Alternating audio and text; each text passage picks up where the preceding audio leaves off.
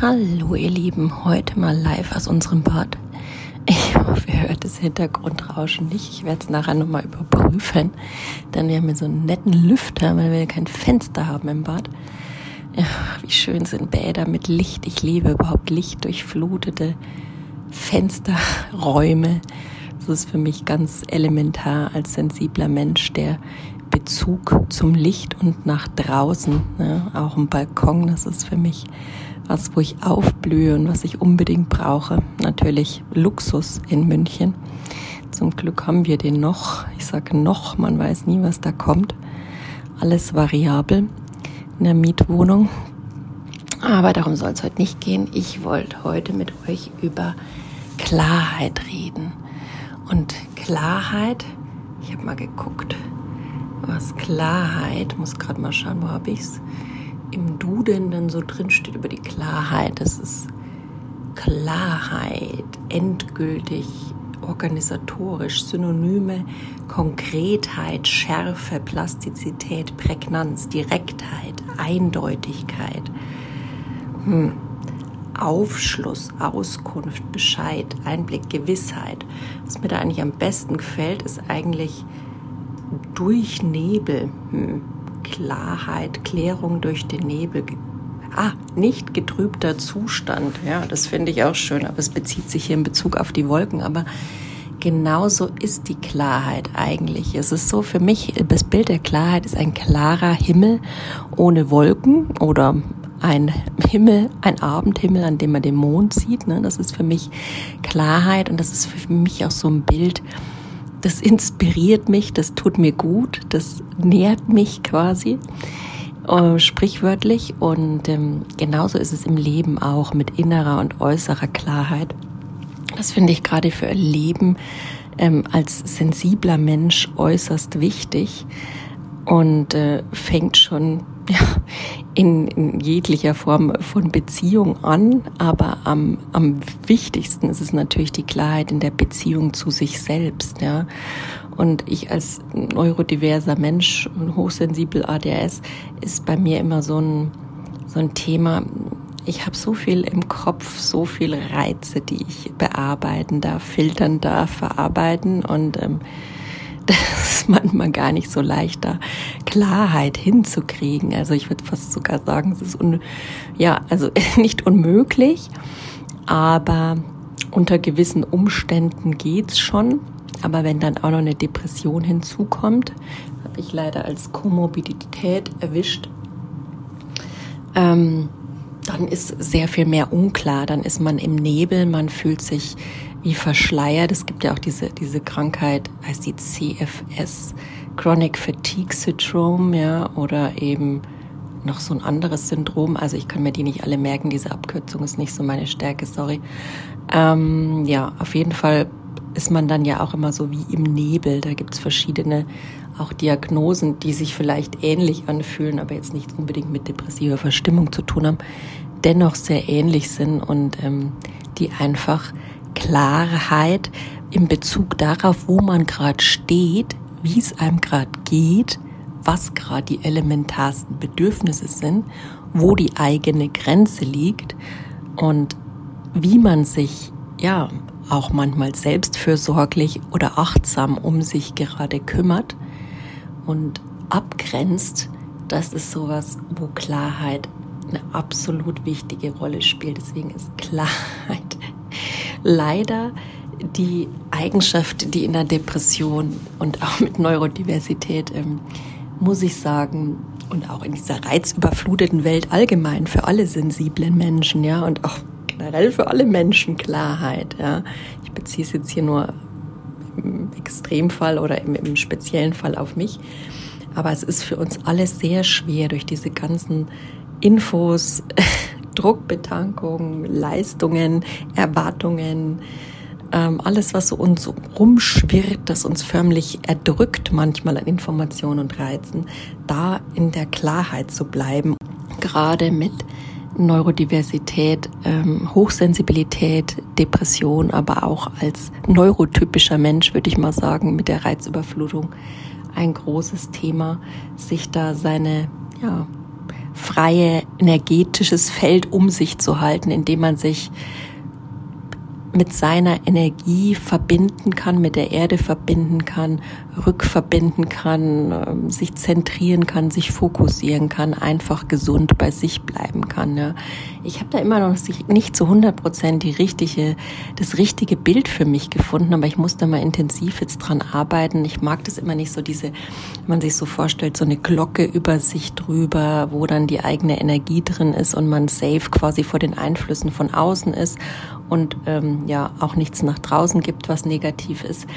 Ähm, Im Qigong hat mir meine Körpertherapeuten gerade immer beigebracht oder da wollte ich mal mit ihr dran arbeiten an diesem Mantelgedanken eher, dass man sich so einen Mantel überstülpt, der einem dann hilft, sich abzugrenzen, aber auch wie man das ausgestaltet. Das ist für mich noch nicht so rund und für mich muss irgendwas stimmig sein. Da muss der Mantel die richtige Farbe haben, die Konsistenz. Ich muss den regelrecht riechen, fühlen, überziehen können, ja, und muss auch wissen, ähm, was kann nach draußen gehen und was kann reinkommen. Also so, ich habe immer das ganz konkret formuliert. Also ich will nur Liebe nach draußen schicken, es darf auch nur Liebe reinkommen.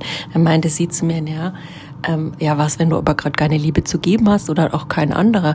Und so, ja, ist ja gut, wenn von draußen nichts reinkommt, das passt schon. Und ich ja, ich bin jetzt in der Depression auch nicht Liebe. Also, es gibt zwar Momente, in denen es mir mal gut geht, da bin ich auch froh drum, kurzfristig, aber es gibt natürlich nicht dieses ja gleichbleibende, stabile ähm, balanciert sein und ausgeglichen sein.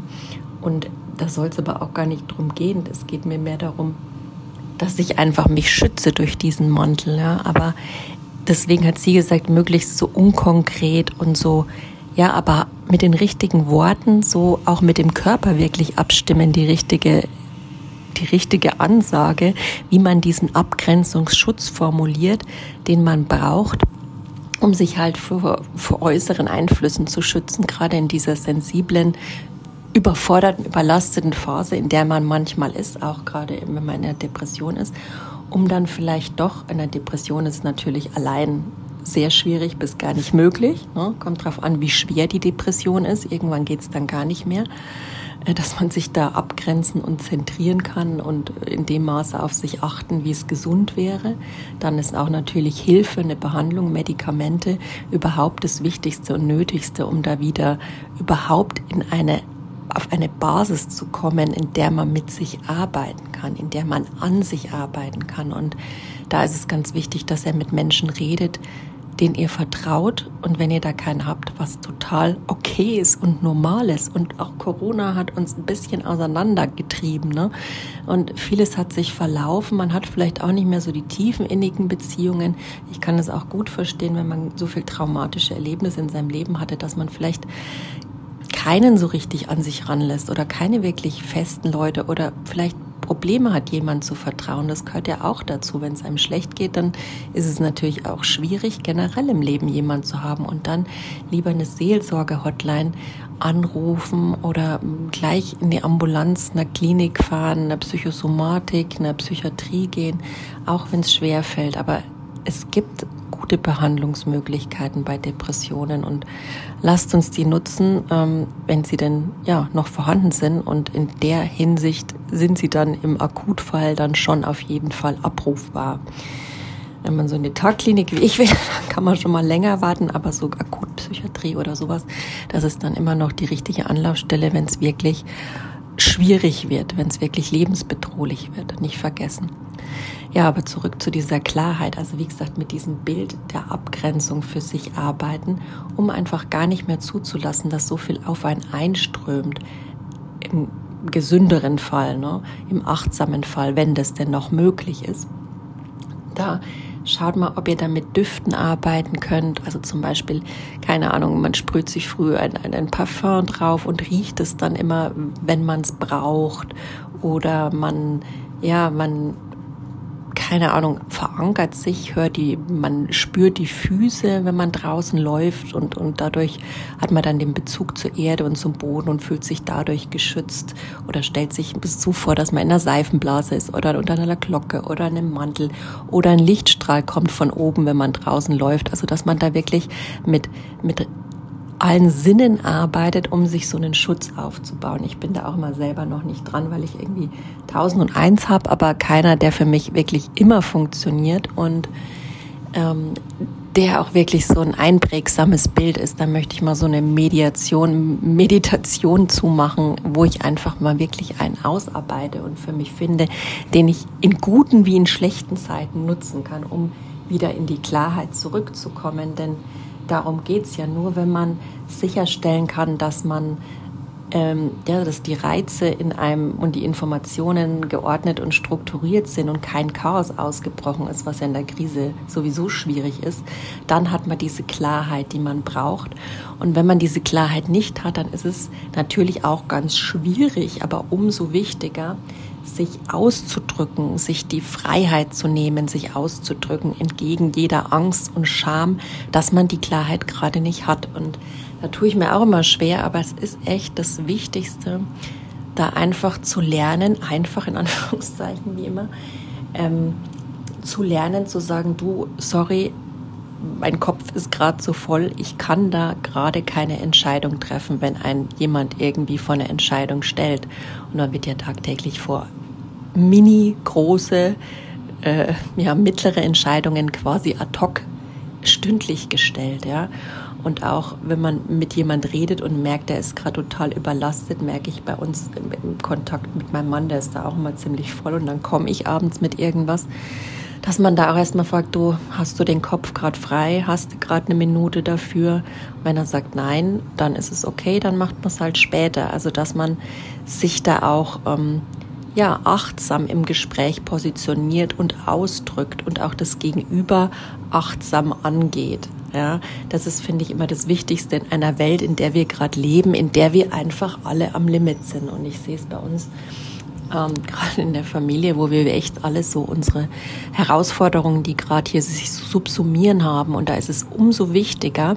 Da hat mir vor kurzem mal eine, Bekannte gefragt und das fand ich eben so irritierend, hat mich, habe ich jetzt nicht verstanden. Die kennt es anscheinend nicht, dass man sein Kind öfter mal dann fragt, du, darf ich dich jetzt umarmen oder magst du das, äh, willst du das machen, dass man das Kind da seine Bedürfnisse auch in den Vordergrund stellt und, und da öfter einfach fragt, bevor man es tut. Also für mich ist das wichtig, weil ich habe ein sehr willensstarkes, ein sehr sensibles Kind und wenn ich einfach nicht frage und mich bei seinem Pommes bediene, das macht man einfach auch gar nicht, finde ich, oder ihn ungefragt irgendwohin äh, mitnehme oder ähm, was hätten wir denn noch? Ja, auch bei seinem Anziehen, was willst du anziehen, ihm einfach was rauslege und sag, du ziehst es jetzt an, ähm, das funktioniert bei uns gar nicht und das macht auch keinen Sinn und das führt noch zu unnötig mehr Reibung und wir haben eine Autonomie alle in unserem Sein. Also ich habe das große Bedürfnis mit Neurodiversität danach, dass meine Bedürfnisse ausgedrückt werden, meine Grenzen eingehalten werden, er genauso und mein Mann genauso.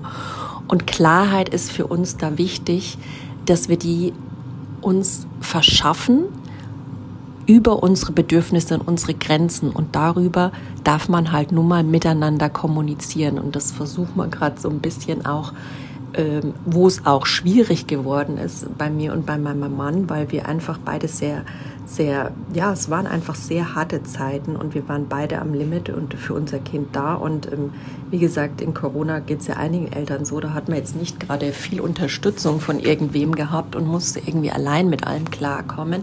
Das ging uns allen so und die Nachwehen spüren wir noch und da dürfen wir auch schauen, wie wir ja, wie wir uns da aufstellen. Und wir haben für uns gesagt, ja, wir haben gewaltfreie Kommunikation propagiert, also dass man eben sich um die Bedürfnisse kümmert, dass man versucht, wertfrei möglichst miteinander zu reden, nicht bewertend, einen auch nicht anzublaffen, dass man sagt, du, ähm, ich habe das jetzt gerade so und so empfunden, ich habe aber das Bedürfnis äh, nach Sicherheit, warum auch immer. Und ähm, ich wollte ich fragen, ob man es zukünftig so und so machen können, ne? dass man eher von sich redet, dass man vom eigenen Bedürfnis und nicht vom anderen redet, so du hast mir jetzt das gemacht, deswegen fühle ich mich jetzt so und so und du bist eigentlich der Schuldige. Nein, eben das gerade nicht, weil das führt, wenn man sowieso schon am Limit ist oder gut voll ist mit Reizen, in einer schwierigen Situation garantiert noch zu mehr Verflechtungen und ähm, noch mehr können wir gerade irgendwie schwer vertragen, glaube ich. Ähm, das ist für uns gerade echt so ein, so ein Punkt, wo wir sagen, wir müssen alle sehr achtsam sein, was wir brauchen. Und dafür gehört auch viel Kommunikation, die viel mit Fragen zu tun hat, unsere Bedürfnisse abklären, permanent neu abstecken, ja, fast stündlich, weil einfach ähm, die Auslastungsgrenze und die Belastungsgrenze von jedem, der hochsensibel ist und der so seine Themen hat und der auch viel mit Krankheit zu tun ist, einfach variiert. Und sind wir mal ehrlich, also ich in der Depression, meine Stimmung variiert sowieso gerade minütlich. Ne?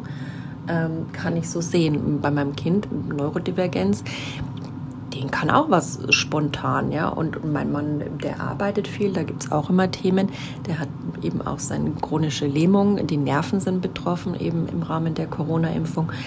Wenn man was mit den Nerven hat, dann weiß man auch, dass sich da auch viel schnell ändern kann. Und dann bedarf es halt einfach einer anderen Form der Kommunikation, einer bedürfnisorientierten, die sicherstellt, dass alle Beteiligten im Boot sind, dass es einem ja auch der Familie, jedem Einzelnen davon halbwegs gut geht, auch wenn man oft vielleicht mal Kompromisse machen muss. Und ich kann leider auch nicht immer so sagen, ähm, jetzt nehme ich mich da mal raus, weil ich weiß, dass, das, dass mein Kind mit seinen Ansprüchen dann beim Papa bleibt. Und wenn der Papa schon wirklich überm Limit ist, dann geht's halt auch nicht. Dann müssen wir auch schauen, dass wir da jemand anders mit einbeziehen, wenn es gar nicht mehr geht. Oder dass das Kind halt mal zu Bekannten, Freunden, Verwandten, ähm, wie auch immer geht, mal zu seinen Freunden runter. Und zum Glück haben wir auch eine gute Kindergarten, also da auch alle informieren und mit ins Boot nehmen. Aber es ist gerade in dieser Phase, wenn man eben mit chronischen Krankheiten und noch mit psychischen Krankheiten, dann wird es nicht einfach. Aber deswegen Klarheit im Innen, dass man für sich schaut, sich wie es denn geht, sich Hilfe holen, ja, Therapie machen, um wieder in die Klarheit zu kommen, sich abzugrenzen, Energiearbeit, ja, und dann auch wirklich die Art der Kommunikation miteinander finden, die es einfach diese Klarheit bringt. Ähm, bezüglich Emotionen, was fühle ich gerade, wo stehe ich gerade, wo bin ich gerade und wo will ich auch hin und was kann man gerade von mir erwarten und was kann man nicht von mir erwarten, ja. Und ähm, das war jetzt so im privaten Umfeld, was ich jetzt erzählt habe, und Familien. Ähm, auch gerade sehr wichtig, wenn man natürlich im beruflichen Umfeld, also ich ähm, habe das bin da jetzt ein bisschen kurzfristig ähm, abgesoffen in der Einarbeitung von meinem neuen Job.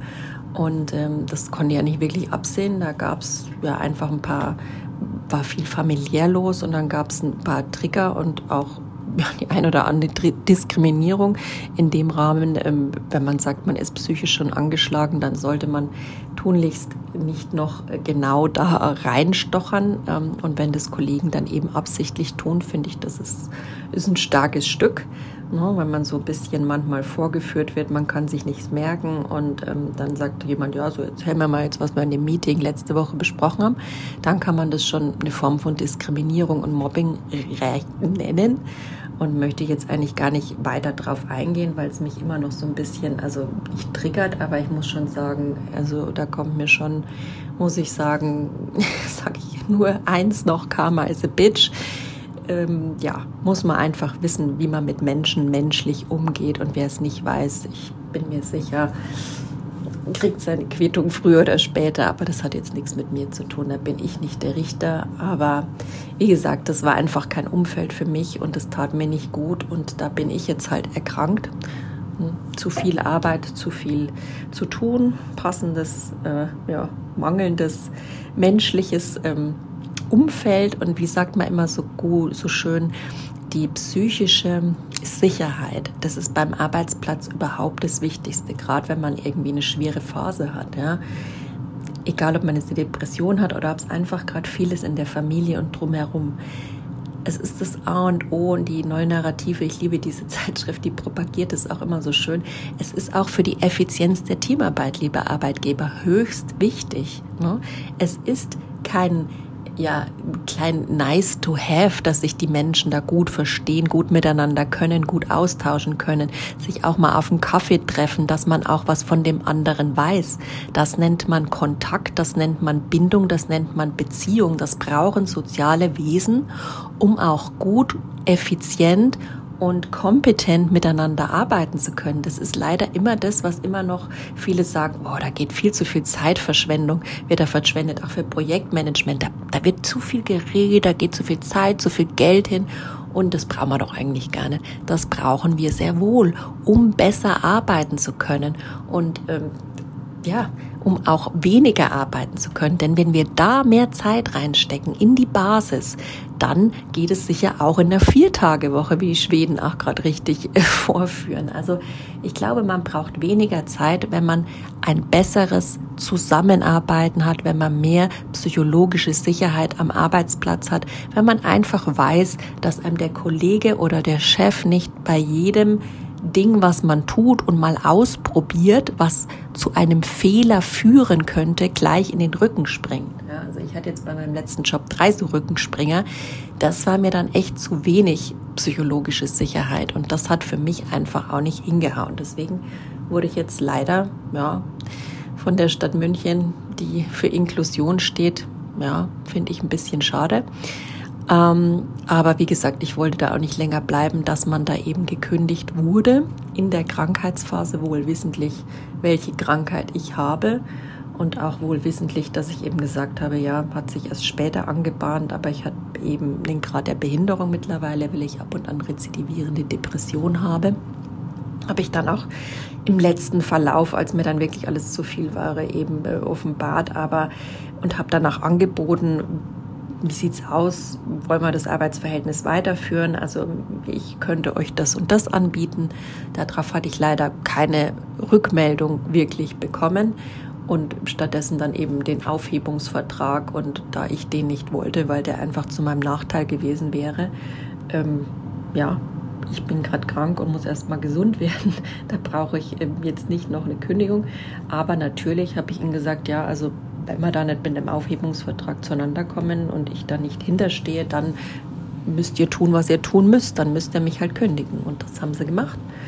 Und das war jetzt für mich auch nochmal so eine Sache, die musste ich erstmal verarbeiten, ist natürlich in dieser Phase nicht das Einfache, aber wenn wir beim Thema Klarheit sind, muss ich sagen, deswegen hatte ich die auch angeschrieben in der Probezeit, da wollte ich für mich Loyalität zeigen und Klarheit dem Arbeitgeber vermitteln, indem ich sage, okay Leute, ich habe das und das, ich habe einen GDB, ich habe eine Depression, ich bin krank, es dauert mit meiner Behandlung noch.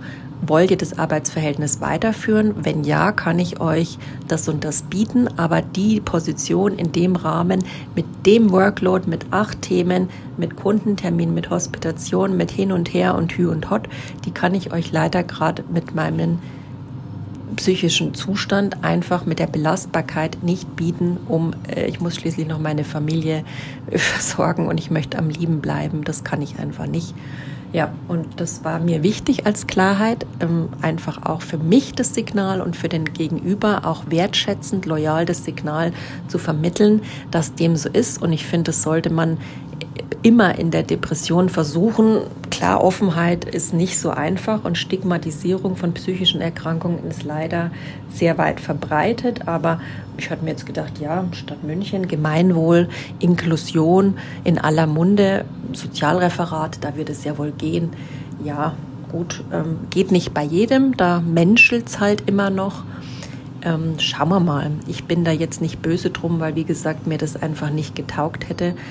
Ähm, und insofern brauche ich mich da auch nicht weiter drum zu kümmern und einzusetzen. Ich setze jetzt meine Kraft, entscheide mich. Das ist jetzt für mich eine Klarheit, auch wieder die Kündigung. Und damit kann ich jetzt, nachdem ich den Brocken erstmal geschluckt habe und verarbeite, kann ich mich so langsam dran machen, mich damit anzufreunden, davon Abstand zu nehmen. Da ist Klarheit auch wieder sehr wertvoll für mich um zu wissen, was jetzt kommt, was meine nächsten Schritte sind, wie ich mich und meine Familie da positionieren kann und wie es weitergeht.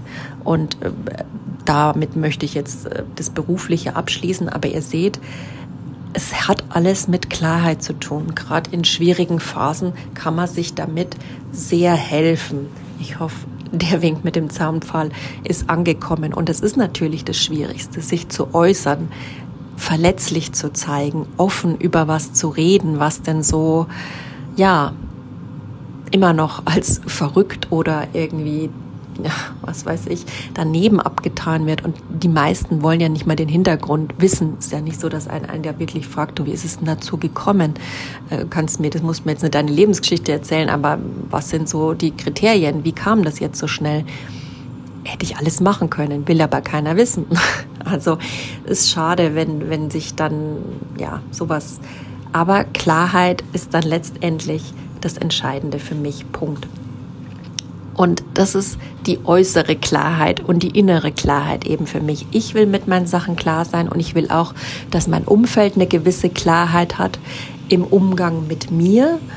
Und ähm, somit schaue ich jetzt einfach mal weiter, wie wir hier weiterkommen. Also Klarheit war für mich dann auch der nächste Punkt, sich dann eben mit meiner Situation auseinandersetzen, wenn es jetzt wieder um Gesundheit geht. Wie gehe ich da weiter vor? Habe auch mit der Krankenkasse telefoniert es ist immer so eine Mischung. Man will ja, man hat ja diesen Kopf voll und man ist so belastet in der Depression und kann kaum noch aufstehen und dann dauernd zum Telefonhörer zu greifen. Das ist so ziemlich das Schwierigste überhaupt. Und deswegen braucht es da Unterstützung, auch zum Teil wirklich Medikamente, damit man dazu überhaupt noch fähig ist. Und dann dauernd irgendwelche Kliniken und, und Therapeuten anzurufen. Wir haben mich gestern mit meiner Krankenkasse telefoniert, die da sehr verständnisvoll auch war. Und die meinte dann ja auch, ja, haben Sie noch immer keinen Therapeuten nach acht Wochen? Ja, da müssen Sie weiter dranbleiben. Sie sind gut. Wissen Sie was, ich habe auch noch ein paar andere Themen, die ich da gerade bearbeiten muss. Ich bleibe natürlich dran, aber ich kann mir nicht von jemandem vorschreiben lassen, dass ich da am Tag fünfmal anrufen soll, weil erstens mal sind die Telefonzeiten äh, meistens nie so richtig passend, wenn man mit Kind und Familie irgendwas zu tun hat. Ne? Das muss man auch sagen. Und man muss auch schauen, wo die eigenen Kapazitäten liegen. Denn wenn man daheim ist ohne Therapie und keine Hilfe und Unterstützung hat von irgendjemand anderem, weil ja keine Oma und Opa im Umfeld wohnen und ja auch nicht immer jemand da ist ähm, von Freunden oder sonstiges, ne? ähm, dann ist es einfach nicht so einfach. Dann muss man auf sich achten und darf auch nur so viel Termine und Aktivitäten einplanen und auch Anrufe, die schwer sind, weil gerade alles schwer ist. Ja, es ist zum Beispiel heute ein schwieriges Beispiel ein Beispiel, das für mich super schwer ist. Ich fahre gerade mit dem Rad, also ich fahre eigentlich immer gern Rad, mit dem Lastenrad und ähm, habe einen Termin beim Neurofeedback. Das mache ich auch für mich, das zahle ich mir selber. Das ist meine Therapie gegen Depression und ADHS. Einmal die Woche, die kaufe ich mir, weil man ja sonst von der Kasse gerade auch nichts kriegt, was irgendwie verfügbar wäre.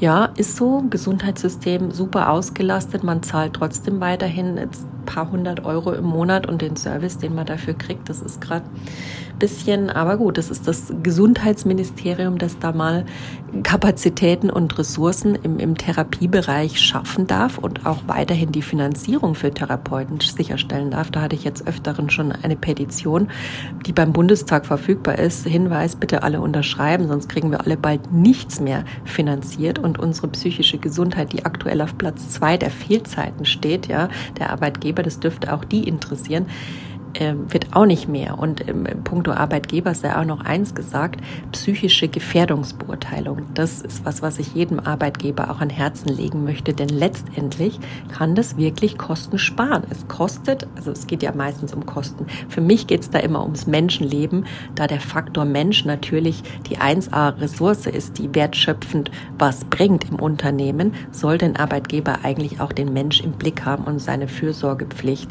Aber da das leider weniger der Fall ist und meistens die Kosten im Blickpunkt stehen, möchte ich doch darauf hinweisen, dass es wirklich auch kosteneffizienter sein kann, sich so eine ja, psychische Gefährdungsbeurteilung machen zu lassen, so eine Zertifizierung und sich eine Truppe zu holen, die sich damit auskennt und wirklich Maßnahmen auch einzuführen und nicht nur so ein paar, ja, wir haben hier so ein paar Yogakurse oder da hast du eine Hotline, wenn du irgendwas brauchst, ruf da an und es bleibt weiterhin alles so stigmatisiert und auch keine Führungskraft, die sich mit auskennt mit psychischen Erkrankungen. Wie rede ich mit jemand? Wie hole ich den ins Boot? Wie kann ich den unterstützen, so dass er mir noch möglichst lang erhalten bleibt? Wäre ja auch eine interessante Sache, dass der mir vielleicht gar nicht noch weiter krank wird oder abkackt auf gut Deutsch sagt. Ja, das kann man ja alles mit Kommunikation Kommunikation regeln, zum Teil, und auch die Offenheit äh, dem entgegenbringen, so dass man vielleicht auch Fehlzeiten vermeiden kann, dadurch Kosten reduzieren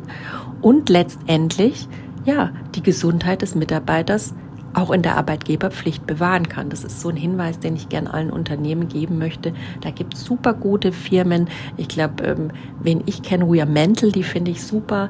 Die Mädels euch holen, gerade im Münchner Umfeld. Oder auch äh, Lena Health, glaube ich, kenne ich noch. Aber es gibt sicher auch noch sehr viele andere gute, namenhafte Firmen. Die sind jetzt nur, also We Are Mental sind, glaube ich, so im Münchner Bereich tätig. Lena Health bin ich mir nicht sicher. Aber es sind auf jeden Fall Firmen, von denen ich öfter lese, die ich jetzt für qualifiziert halte und würde ich unbedingt bemühen und auch wenn es Geld kostet, aber das Geld ist es wert und kann euch kostenspielige Fehlzeiten und auch ja somit mehr Effizienz langfristig erhalten und das ist ja auch nicht äh, liegt auch nicht auf der Straße. Ne? Also noch ein Tipp von meiner Seite an die Arbeitgeber unter euch.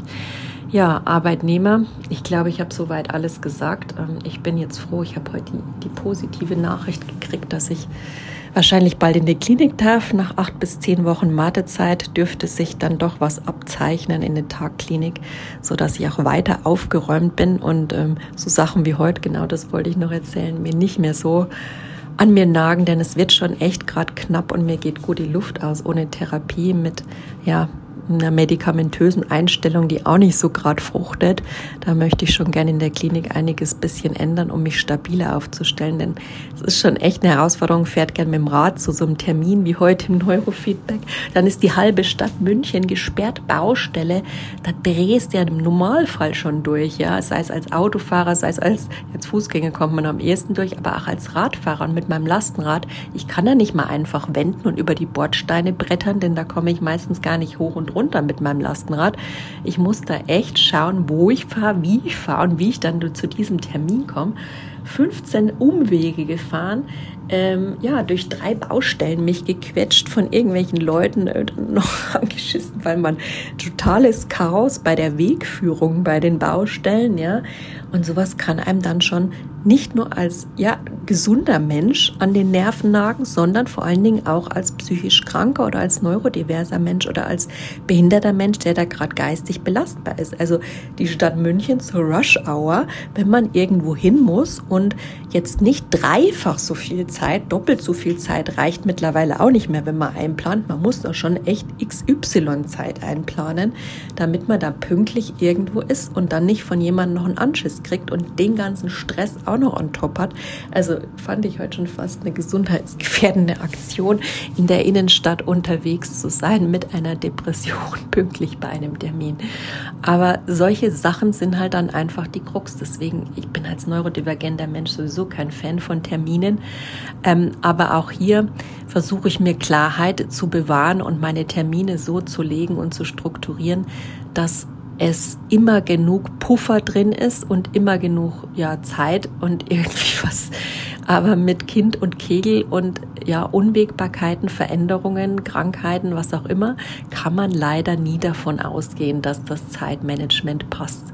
Und das Energiemanagement folgt dann und kackt manchmal vollkommen ab. Also boah, also ich hoffe, ich konnte euch ein paar Themen zu Klarheit erzählen. Und wie gesagt, ich war froh. Die Highlights meiner Woche waren eben Klarheit für mich zu finden im Punkt, wo geht's für mich in Gesundheit weiter mit einer Klinik, mich da gut um mich zu kümmern, mich auch gut und fürsorglich und klar ähm, in der Kommunikation mit meiner Familie zu kümmern, Termine für mich zu machen, die mir helfen, Klarheit zu finden und eben auch im beruflichen Kontext die Kündigung und auch eben zu schauen, ob ich jetzt langsam mal mit meiner Behinderung eine Gleichstellung beantrage, die mich mit einem Schwerbehinderten gleichstellt und mir einen erhöhten Kündigungsschutz ja zur Verfügung stellt, was für mich auch eine Form der Klarheit ist, mit der ich mein Leben dann besser und anders gestalten kann und auch für meine Familie anders sorgen und da sein kann, wenn das einfach geklärt ist.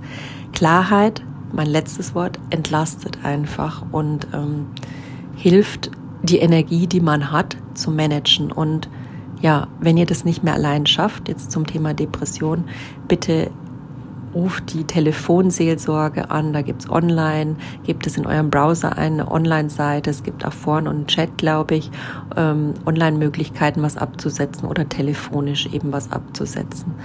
Und ähm, ja, Krisendienst, Notfalldienst, gebt es einfach bei Google ein und dann kriegt ihr sowieso sofort eine Telefonnummer, wenn ihr ein Akutgespräch braucht oder wenn nicht, geht gleich in die Notfallpsychiatrie. Das ist so mein Hinweis am Rande.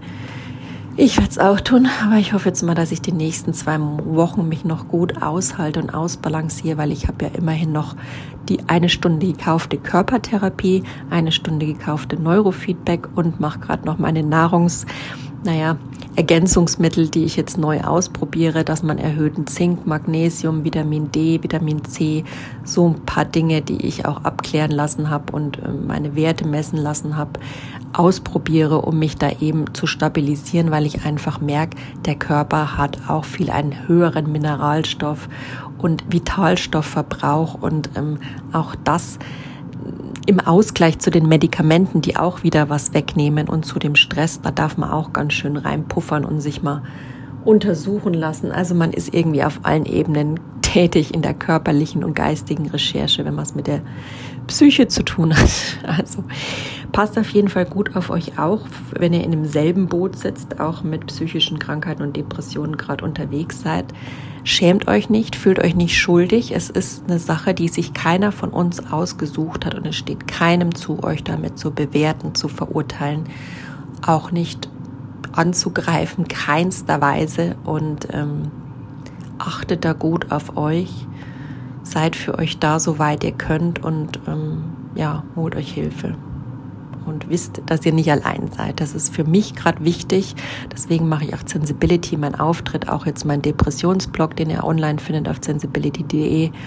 Ähm, lest einfach mal rein und ich versuche es, wie gesagt, achtsam und nicht belastend zu machen, aber es hilft ja nur manchmal, wenn man sich austauscht über all die Dinge, die einen gerade bewegen.